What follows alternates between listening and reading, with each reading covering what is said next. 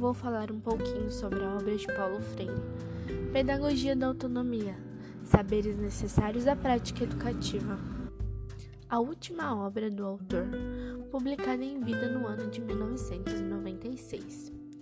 Paulo Freire foi um conceituado educador, escritor e filósofo brasileiro responsável por desenvolver uma proposta de alfabetização para adultos que foi chamada de, no... de Método Paulo Freire. O autor inicia o livro com um prólogo chamado Primeiras Palavras, onde descreve a relação entre a ética e o trabalho docente. Relata também o que espera agregar para os seus leitores ao realizar a leitura de sua obra. O primeiro capítulo foi intitulado de Não há docência sem discência. Freire critica os métodos tradicionais de ensino.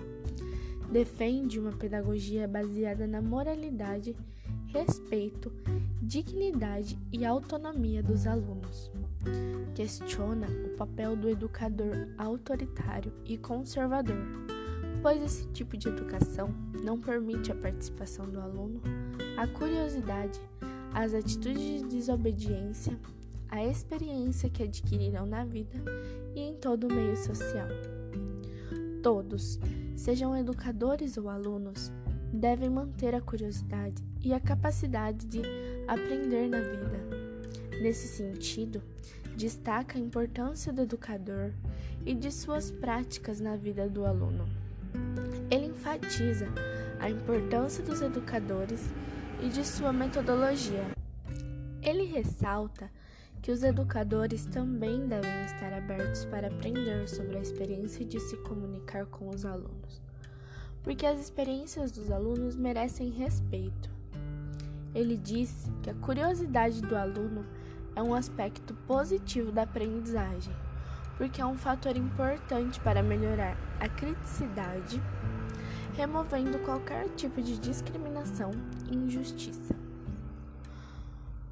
No capítulo 2, que o, o autor chama de Ensinar não é transferir conhecimento, Paulo Freire trata da questão da ética entre o educador e o aluno. Freire reflete sobre o fato de que o ensino não é puramente e simplesmente a disseminação do conhecimento do professor para o aluno. Ética, bom senso, responsabilidade, consistência, humildade, tolerância são as qualidades de um bom educador. Aborda também a questão do professor defender seus direitos e exigir condições para o exercício de sua docência, pois assim estará respeitando o código de ética e a si, a si mesmo e aos seus alunos. No terceiro capítulo, Ensinar é uma especificidade humana, Paulo Freire aborda a questão da autoridade do educador.